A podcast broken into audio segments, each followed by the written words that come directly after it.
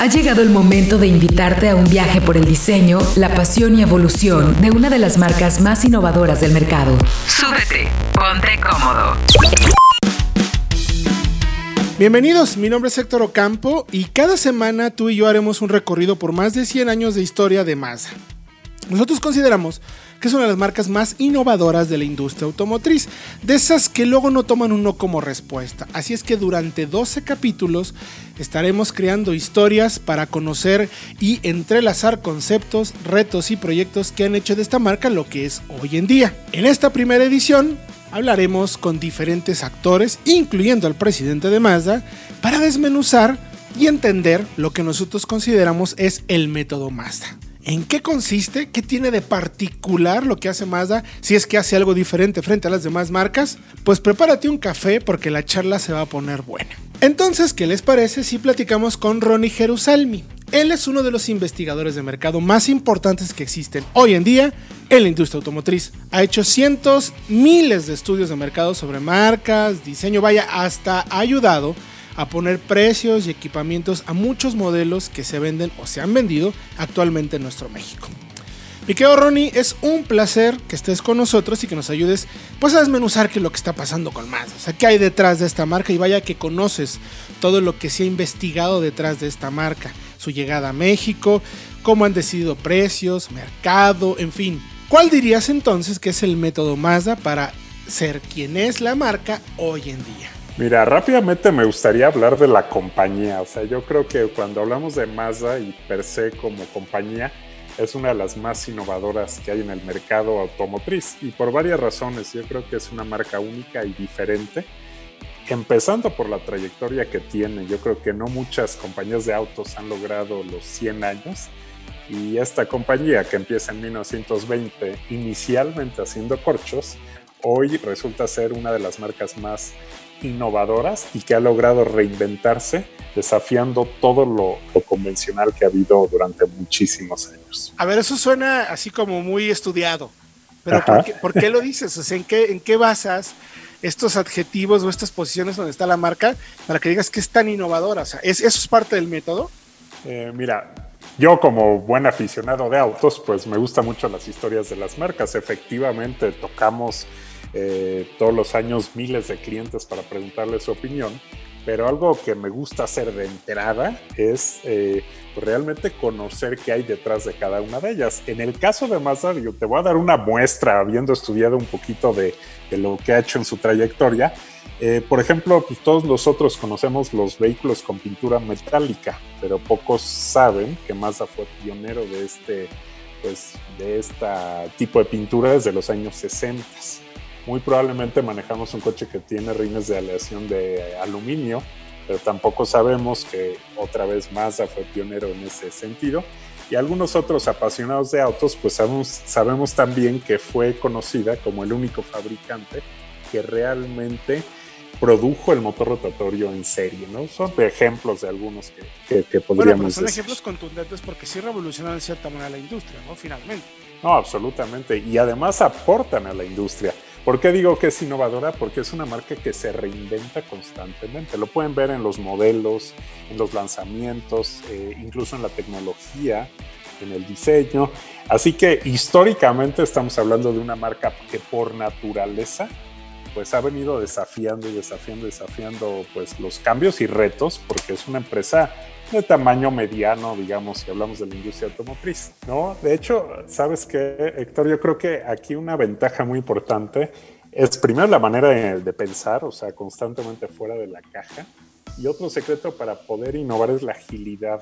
Realmente es una marca que se atreve a hacer las cosas, que es muy eficiente y ágil para poder implementarlas y que finalmente no sigue tendencias, sino trata de marcar tendencias. Creo que es uno de los adjetivos que, que más me llama la atención porque en estos 100 años pues no es que históricamente hubo innovaciones como las que les di de algunos ejemplos, sino que realmente hacia futuro lo hace y eso me llama muchísimo la atención. Entonces, ¿Tú dirías, entonces que más es más como una marca de ingenieros y no de marketineros, por así decirlo?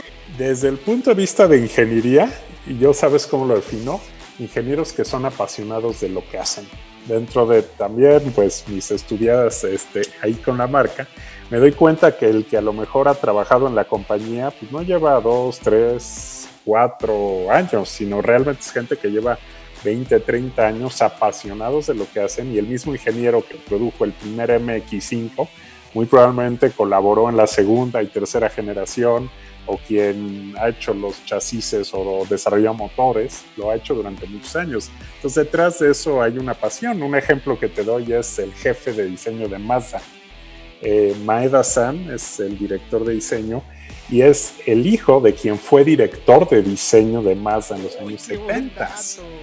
Entonces, ese dato, yo creo que, si no me equivoco, es la única compañía que tiene una segunda generación de director de diseño. Entonces tú dirás, el tema de la pasión está en la sangre de la gente que está. está entonces, podremos definir, Ronnie, con esto que nos dices, y bueno, también la pregunta hacia el comprador mexicano, el método de Mazda es ese, o sea, es, como, pues tal cual, o sea, hay mucha pasión detrás de lo que se hace y eso tú crees que sí se transmite al, cliente final? Absolutamente, te voy a dar ahora la parte del cliente. Efectivamente aquí, ¿qué le llama la atención a un cliente de Mazda o de la marca, a los clientes que están allá afuera? Bueno, lo primero que escuchamos es pues la base de la marca, ¿no? Como marca es una marca japonesa, con una cultura, como saben, de perfeccionismo, de disciplina, de mejora continua. Entonces, la parte racional, creo que como muchas otras compañías, la cumple muy bien. Es decir, son productos con calidad y confiabilidad y si hablamos, no sé, de un servicio postventa, pues va a ser eficiente económico. Eso no solo Mazda nos los puede entregar, sino muchas otras alternativas que hay en el mercado. Siento que es un, es un entorno tan competitivo, pues las marcas en esta, en esta arena o en, este, en estos temas racionales, pues una, eh, una ventaja puede ser ya de una marca, pero también de varias más. ¿Qué es lo que hace diferente a Mazda? Que cubre esa parte racional y el cliente le atrae muchísimo la parte emocional de la marca. Y aquí te explico un poquito qué es la parte emocional de un auto para el cliente. Eh, pues lo primero yo creo que de la vista nace el amor. Entonces estarán de acuerdo conmigo que el diseño de los productos de entrada los hace diferentes. Sí, bueno, es una marca que siempre ha sido muy propositiva y, y como que constantemente siempre tienen algo diferente que mostrar, ¿no? O sea, hay unas marcas que son muy continuistas en el diseño y por lo menos de la experiencia que tenemos nosotros analizando autos, siempre hay algo distinto de la marca. O sea, ya no como si se aburrieran, sino como si dijeran, oye, bueno, ya hicimos esto, pues lo que sigue, ¿no? Ahora queremos hacer esto. Claro, y ahí nos remontamos a lo que yo te decía del antecedente. Es una compañía que constantemente se reinventa, que hace reinventar su diseño y evolucionarlo de tal manera que, como dice, son propuestas nuevas y eso para el cliente le llama totalmente la atención. Entonces, eh, la primera parte emocional nace del diseño del auto. Ahora, ¿qué pasa cuando llega un cliente y abre la puerta? Ahí viene el segundo factor que le llama muchísimo la atención, que son los acabados que tiene el vehículo per se. Y eso para un cliente se transforma mucho en el tema interior y siento en la parte interior, desde el tipo de plásticos que se usan, eh, a lo mejor el cuidado que le ponen al diseño del interior, en cuestión no solo de materiales, sino de formas, eh, temas como las costuras en asientos, eh, temas como los materiales que se eligieron, llegan a tener hasta materiales genuinos. Entonces ahí, ahí el cliente pues, se sorprende de mucho más de lo que estaba esperando para un vehículo del de cualquiera de los segmentos que, que participan.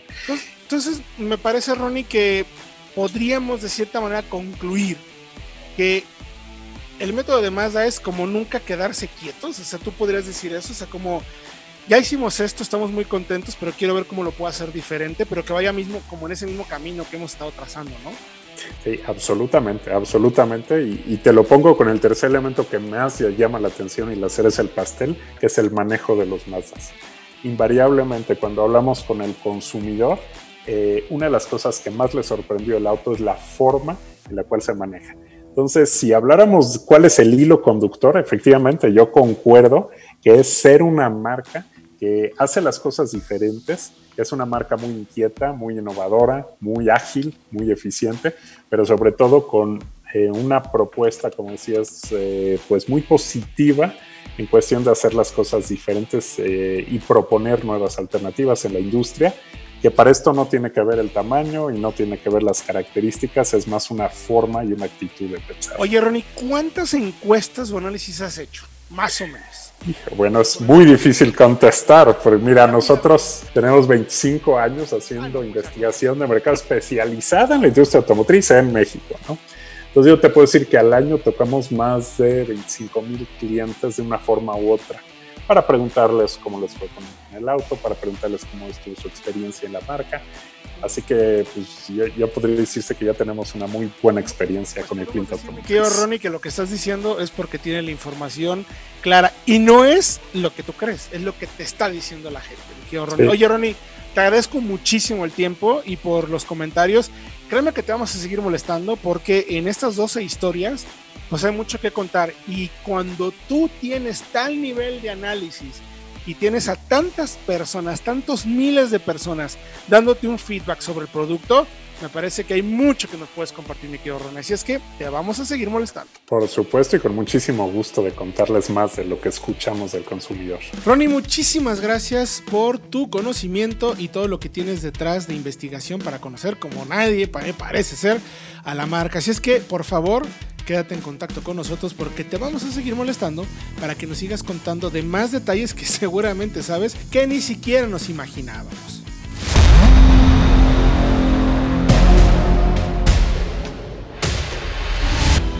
Mazda históricamente siempre rompe ideas tradicionales, desde diseños con un tratamiento diferente hasta motores que han marcado a la industria. Hasta hoy, da la impresión de que Mazda es una marca que sigue estando guiada por ingenieros antes que por contadores y en donde las decisiones clave tienen más que ver con entregar autos que sean realmente divertidos de conducir antes que reducir costos.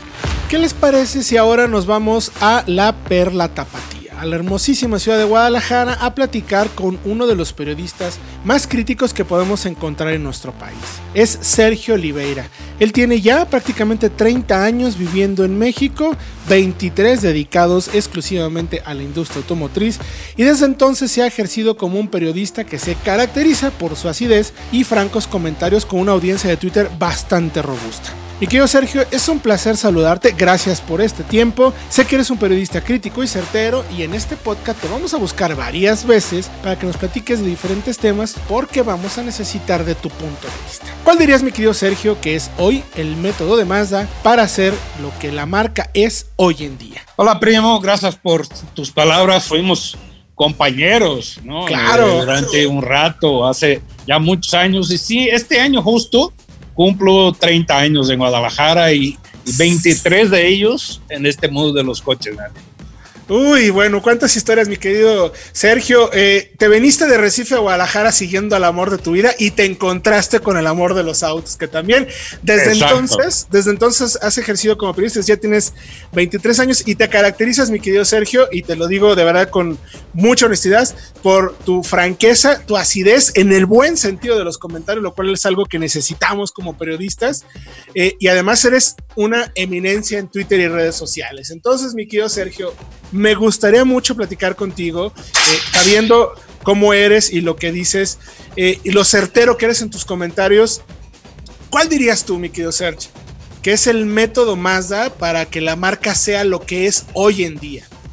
Es difícil definir un método como tal, primo, porque principalmente porque Mazda vive un momento de transformación. O sea, Mazda, eh, yo siento que tuvo en su historia reciente, sobre todo en los últimos tal vez 20 años, eh, dos cambios radicales. El primero fue cuando se separó de Ford. Ford, pues todos se acuerdan, tenía 30% de, de, la marca Mazda. Y eso le otorgaba a Mazda una facilidad que todo el mundo quiere tener, eh, que es el acceso a plataformas eh, que cuestan mucho dinero desarrollarlas, y, y Ford, como una empresa mucho más grande que Mazda, le otorgaba esa facilidad. Otras plataformas, motores, mucha tecnología que simplemente estaba ahí para que Mazda pudiera agarrar y darle su sabor. Y ese sabor era la era el manejo, no era la, alegría de conducir. O sea, Mazda siempre tuvo un poquito de eso y, no siento que no lo ha perdido ahora, pero ha habido otro cambio. Voy a llegar allá, ¿no? Entonces, durante el momento con Ford, fue, mira, ahí estoy, tengo mi diseño propio, tengo ese manejo tan característico de Mazda, más divertido. Tú puedes agarrar, podrías agarrar el mismo coche, eh, digamos un Focus o un Mazda 3, compartían plataforma, pero manejabas el Mazda 3 y era más rico de manejar el Mazda 3. O sea, un entusiasta se sentía más a gusto en un Mazda que en el Focus. A pesar que el Focus también era un gran coche, ¿no? Claro, claro. Sin embargo, el tema de la fiabilidad, que nunca, eh, bueno, nunca es demasiado, pero los últimos 40 años no ha estado de la mano con los eh, estadounidenses, eh, era un problema para Mazda, ¿no? Sobre todo cuando la fama de los japoneses es todo lo contrario. Tú buscas algo de fiabilidad, la mayoría de la gente dice, ah, cómprate un japonés. Entonces Mazda era un, algo así como tenía un poquito de cada cosa, ¿no? Y, su parte japonesa era una parte japonesa poco conocida en Occidente, que era esa de la emoción de manejar. Cuando Mazda se separa de Ford, desarrolla una plataforma propia y yo me acuerdo mucho, yo creo que tú estabas ahí, primo, en 2012 en Los Ángeles, tuvimos la presentación de la CX5. Correcto. Y, y en ese momento, pues, en 2012, es decir, hace ocho años, yo tenía en esa época, no sé, 15 años, ponle, eh, eh, en el mundo de los autos. Y ¿cuántas veces tú y yo no hemos estado en una presentación en la que escuchamos la expresión totalmente nuevo? Sí. Nunca es verdad. O sea, nunca es verdad. O sea, efectivamente, sí. En general, el totalmente nuevo se refiere al diseño, ¿no? Una plataforma, un cambio de generación, pero el motor viene de tal, la suspensión de tal. Esa CX5 era totalmente nueva. Era nueva plataforma, nuevo motor, nueva caja, nuevo diseño, entrando a un nuevo segmento. O sea, Mazda incluso pudo haber hecho, pudo haberla nombrado la nueva CX7, que había sido muy exitosa en algunos mercados como el mexicano. Pero no, o sea, quería mostrar que incluso era diferente hasta en eso. Hasta en el a partir de ese momento, Mazda entra en el momento, digamos, en el promedio de fiabilidad japonés. ¿no? Pero estaba de la mano todavía del zoom zoom, de, de ese eslogan que también definió lo que eran los coches de la marca. Y, y llegas ahora y vives un momento mucho más maduro de Mazda. ¿Por qué Mazda es hoy una alternativa a, los premios. Yo creo que eso es lo que finalmente está buscando. ¿Qué significa esa alternativa? Lo he dicho muchas veces y te agradezco el espacio aquí para, para volver a hacerlo porque no, no, no es fácil para la gente realmente entender. Yo, yo sé que sí hay gente, sé que sí hay gente que lo entiende, pero hay muchos que se cierran, ¿no? ¿Qué es ser una alternativa al premio? Vamos a decir que tú ya tuviste una X3 o una X5 o una GLE. Y te cansaste un poco de ser uno, de ponerte la etiqueta de secuestrable. Sí, totalmente, sí. De, decir, es que si yo tengo un Mercedes o un Audi, tengo varo, ¿no? Tengo mucho dinero. Por un lado, quieres quitar esa etiqueta de encima eh, por otro, quieres quitarte también el costo de los servicios. Ah, los primeros tres años están incluidos. En Mercedes no, pero BMW y Audi sí. Sí, pero después de eso se desquitan. Sí, no, no, no, no, abusado. Ahí después de eso agarra, agarra tu cartera, mano. Exacto, ¿no? Eh, están cansados también de pagar tanto por el servicio, de ver un nivel de devaluación tan grande. Mira, les doy un ejemplo.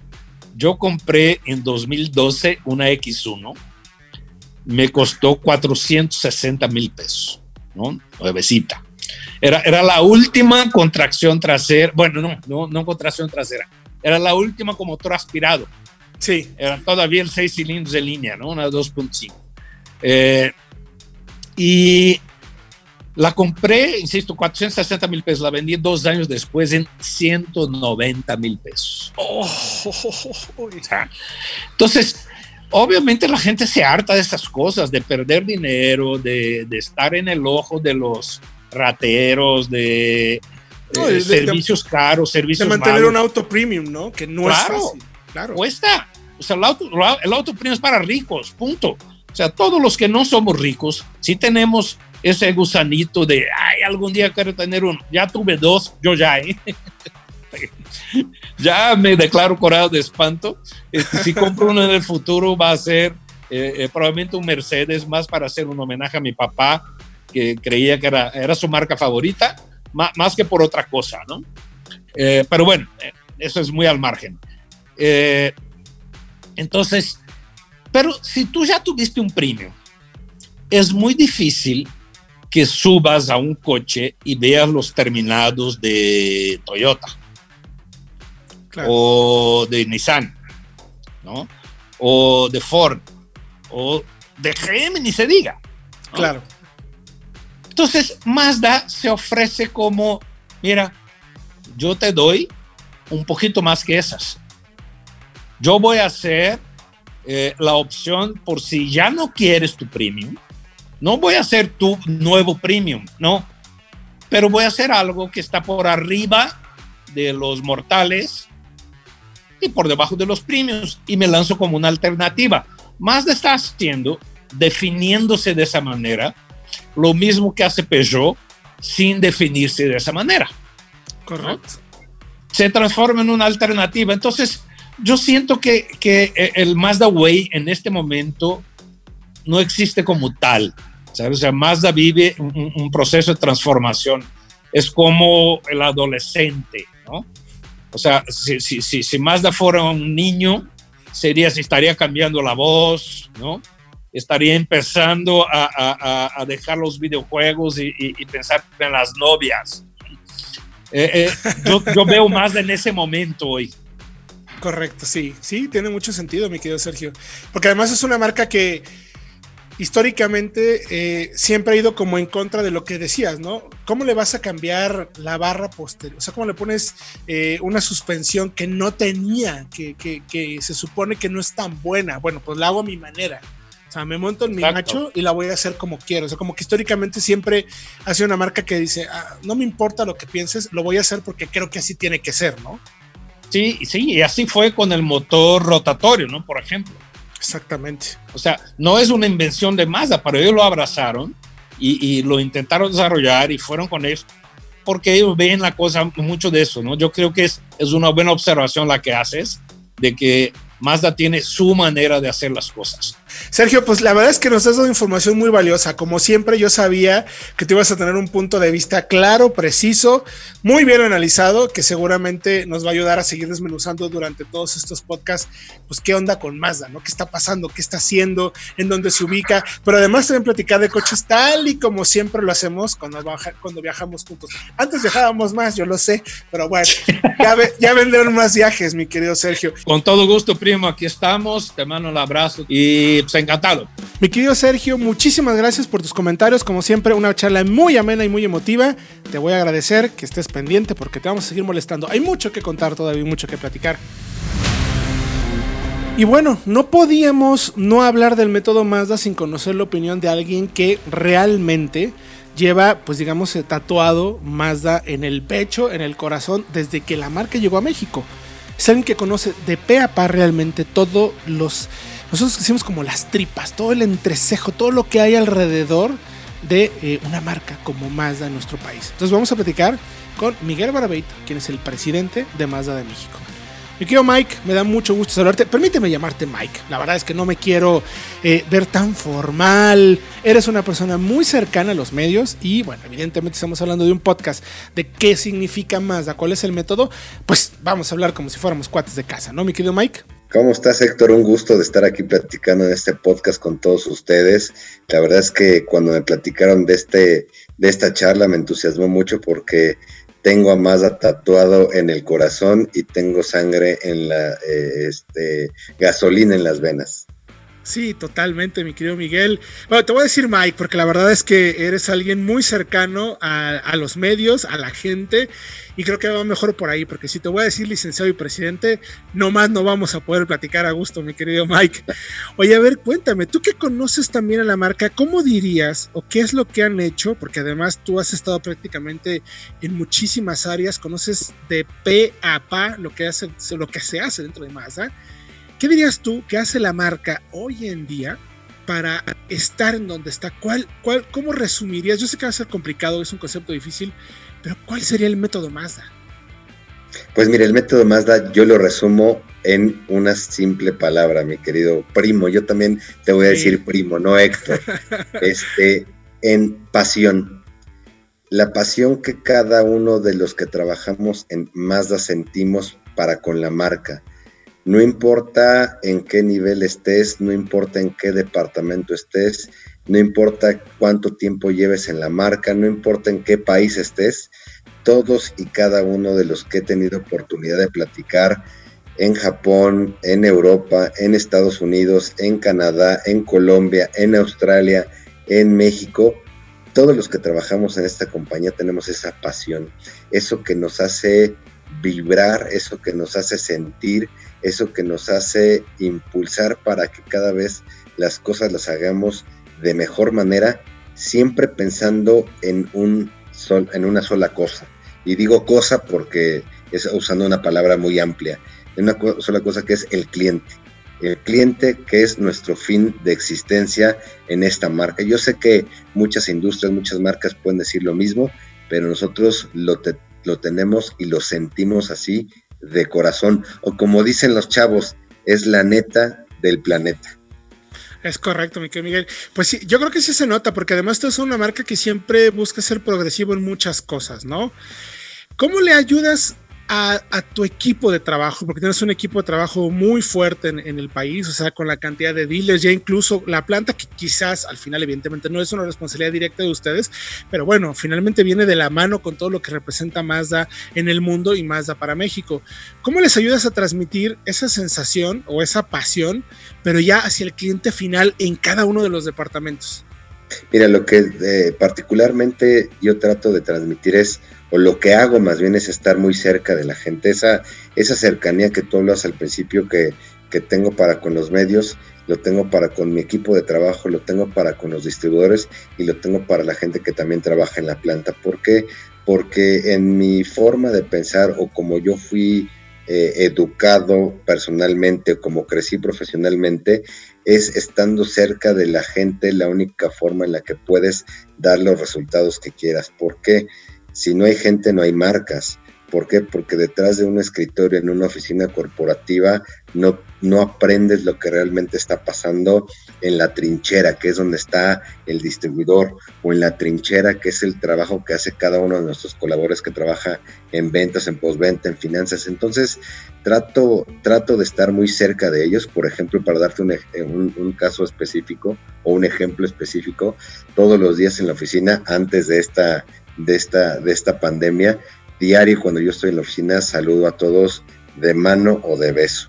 Esto es una cercanía, platico con la gente, cómo está, en qué anda. A veces con unos me quedo más tiempo, a veces con otros me quedo más tiempo, pero siempre me dedico, qué sé yo, 60 minutos diario para platicar con la gente. Cuando estoy con los distribuidores, ¿qué es lo primero que hago? Entro al taller de servicio, saludo, saludo de, la, de mano a los técnicos, saludo de, la, de mano al personal de, de, postventa, entro al, al, piso de ventas, saludo a toda la gente, doy pláticas para toda la gente. Por supuesto que los dueños son importantes, pero para mí los más importantes son todos los que trabajan en, la, en las distribuidoras y en mi equipo de trabajo. Entonces, eso le da un tema de cercanía, eso le da un tema de que como dicen muchos, el jefe está preocupado, el jefe está pendiente, el jefe escucha, el jefe desarrolla acciones con base en lo, que, en lo que le decimos. Desafortunadamente no se puede hacer todo lo que nos piden, ¿no? Hay que, hay que darle eh, prioridad a las cosas, pero para mí eso, esa es la clave del mundo Mazda y de Mazda de México. Está muy interesante porque me imagino que también lo haces con clientes, ¿no? O sea, al final está tan cercano, ¿se te, ha acercado algún cliente? ¿Tienes alguna anécdota curiosa que nos puedas platicar de alguna plática con algún cliente que te haya resultado en algo muy positivo para ti, como enriquecimiento de lo que el cliente ve de la marca? Sí, hay clientes que, me contactan directamente por correo electrónico, que no tengo el gusto de conocerlos físicamente, pero sí a través de un correo en donde me llegan quejas obviamente de sus puntos. Yo le pido a mi equipo de trabajo de que investigue qué es lo que está pasando, que me den una solución y al final del día yo regreso con una respuesta en la medida de lo posible eh, positiva para los clientes. Entonces, esto raramente alguien lo hace porque, porque para nosotros o para mí el cliente es importante y si yo no le hago caso a un comentario de un cliente, no estoy cumpliendo realmente como con lo que estoy diciendo o con mi filosofía. Entonces, a veces los clientes, pues, obviamente no les gustan las respuestas que les damos porque pues, hay, hay temas de garantía y muchas otras cosas, pero desde mi punto de vista, todos los clientes a los que me contactan, yo tengo contacto directo con ellos vía correo electrónico y a la mayoría yo te puedo decir que sobre un 100% al 95% han quedado fascinados, hay un 5% que no, por X o por Y como clientes. A veces esperamos otras cosas, desafortunadamente no siempre puede ser así, este, porque si hacemos una excepción, tenemos en mi forma de pensar, tendríamos que hacerla pues con el resto. Entonces, sí, positivas he tenido, he aprendido mucho y he aprendido que, que una queja o un comentario de un cliente siempre tiene que ser escuchada, siempre tiene que ser atendida. Me pasa a mí cuando he tenido algún, ha comprado algún producto o un servicio que pongo mi queja y nadie me pela. Entonces, ahí, ahí donde valoro y me pongo los zapatos este, de los clientes. Sí, claro, eso es súper importante. Todos, todos terminamos siendo clientes en algún momento y hay que entenderlo como tal, ¿no? Oye, Miguel, y dentro de el método Mazda, ¿hay algo que te falte aplicar en México? Pues mira, hay, hay muchas cosas que, que, falta por hacer. Lo que hace falta a veces es, es tiempo.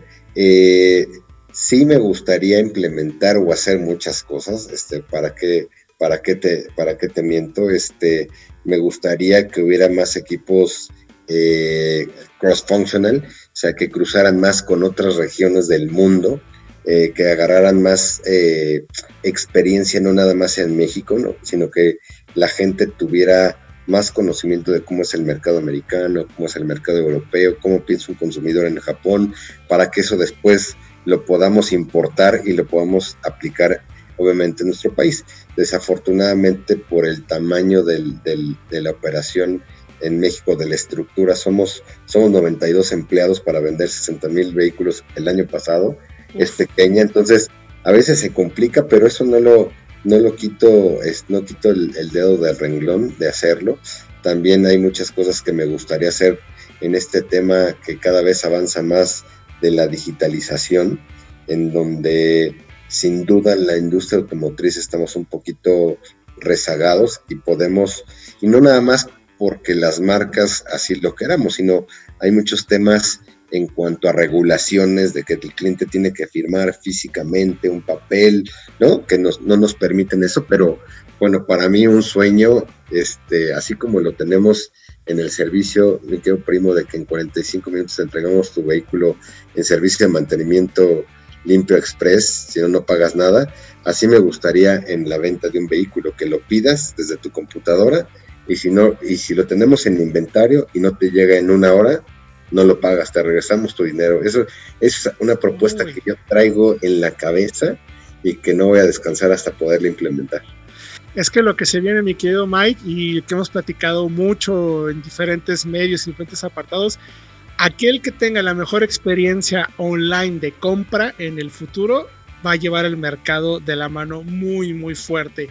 Y entonces, mi querido Mike, para concluir, ¿qué le dirías a aquellas personas que están escuchando este podcast y dicen, a mí no me convence tanto más? La verdad, o sea, sí, pues están bonitos y, los, y se manejan bien y pues, eh, bueno, pero no soy tan fan. O sea, como que esa onda premium a mí no me convence tanto. ¿Qué le dirías a esa gente para que conozca de viva voz, de ti que conoces la empresa, como decimos, de PAPA, tiene que comentarles al respecto? A ver, ¿cómo los convencerías, por así decirlo? Mira, yo lo que te puedo decir es que a lo largo de estos 15 años yo me he vuelto cada vez más fan de la marca. Y esto ha sido por diferentes tipos de experiencias que yo he tenido, que a veces los clientes es, complicado tenerlo, pero he podido manejar los vehículos desde que son prototipo. He tenido la oportunidad de visitar el Museo de Mazda, he podido platicar con ingenieros, he podido platicar con gente que vivió la Segunda Guerra Mundial, el bombazo atómico, que trabaja en Mazda, que todavía viven, que me han platicado. He podido visitar Japón, adoptar esa cultura. He podido visitar Hiroshima, que te mueve esa cultura, que es muy Mazda, de desafiar lo convencional, del espíritu de nunca dejarse este, vencer, de salir adelante. He tenido ya más, más, un poquito más, más aterrizado la oportunidad aquí en México de manejar muchos productos, no nada más de Mazda, muchos productos de la competencia. Yo siempre he dicho de que no hay producto o marca mala, eh, simplemente hay gustos, necesidades y presupuestos diferentes. Para mí, después de manejar un Mazda, solamente hay un par de marcas que no voy a decir cuáles, en cuanto a toda esa experiencia que da el manejo, los que realmente amamos manejar.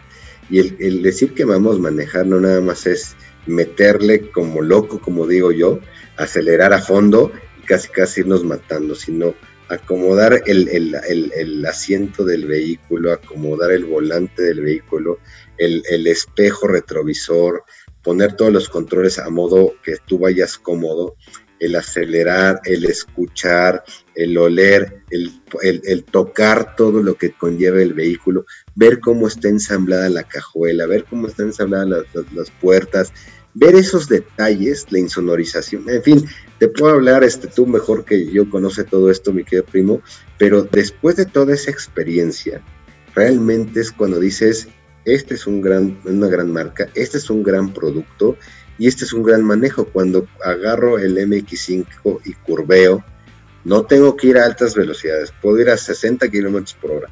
Tengo una experiencia en Laguna Seca en algún momento, creo que tú estuviste, en donde tuvimos la oportunidad de eh, manejar con estos MX5 con roll bars, que parecía que íbamos a 200 kilómetros por hora, pero yo iba a 80 kilómetros por hora y la sensación, la adrenalina, el curveo era era como de niño. Entonces. De las mejores experiencias, la verdad. Es una experiencia única, es como Disneylandia para nosotros los adultos. Entonces, ya que puedes vivir toda esa experiencia de manejo, realmente es conforme lo puedes valorar. Muchos, muchos me han preguntado, oye, este, pues, ¿qué nos aconsejas? ¿Compro este vehículo? ¿No compro este vehículo? Entre este este. Manejen los dos, ¿no? O sea, manejen los dos. Antes de de que digan cuánto cuesta, de qué mensualidad tengo, de que qué enganche, que todo ese rollo, que es importante por supuesto, pero manéjenlo.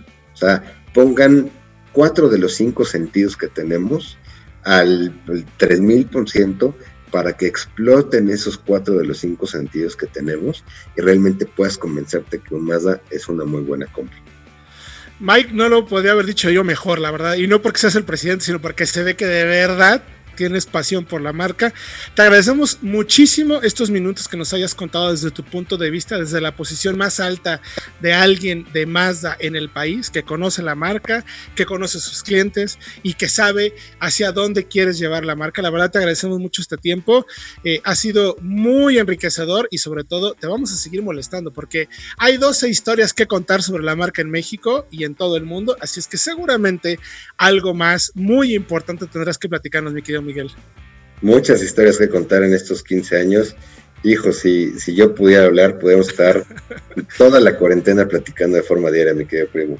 Encantado, mi querido Miguel. Te mandamos un fuerte abrazo y seguramente vamos a volver a contactarte. Claro que sí, muchas gracias. Miguel Barbeito, muchas gracias por tu tiempo, muchas gracias por tus comentarios. La verdad es que ha sido una plática muy interesante.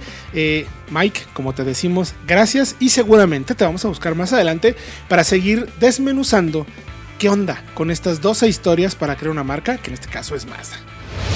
Pues bien, queridos radio escuchas o podscuchas, como podemos decir, le damos el último sorbo de café. La verdad es que ha sido una charla muy interesante, como hemos podido escuchar el día de hoy. Pues más bien, como decimos en México, no acepta un no por respuesta y hará siempre lo considere necesario, pues para ir para ser como muy fiel a su estilo, ¿no? Y es algo que personalmente me ha gustado. Por eso es que hemos querido hacer estas 12 historias para conocer absolutamente todo lo que hay detrás de la creación de una marca, donde están esos conceptos que la vuelven única, porque no me van a dejar mentir, pero todas las marcas tienen algo en particular que es importante conocer y aquí en estas 12 historias para crear una marca vamos a estar desmenuzando. Gracias por acompañarnos en este primer capítulo. La próxima semana hablaremos de los inicios de la marca de Hiroshima, como la mañana del 6 de agosto de 1945, con la explosión de la bomba nuclear en su natal Hiroshima, obligó a replantear toda su estrategia y a proveer de transporte eficiente para mover víveres y salvar vidas.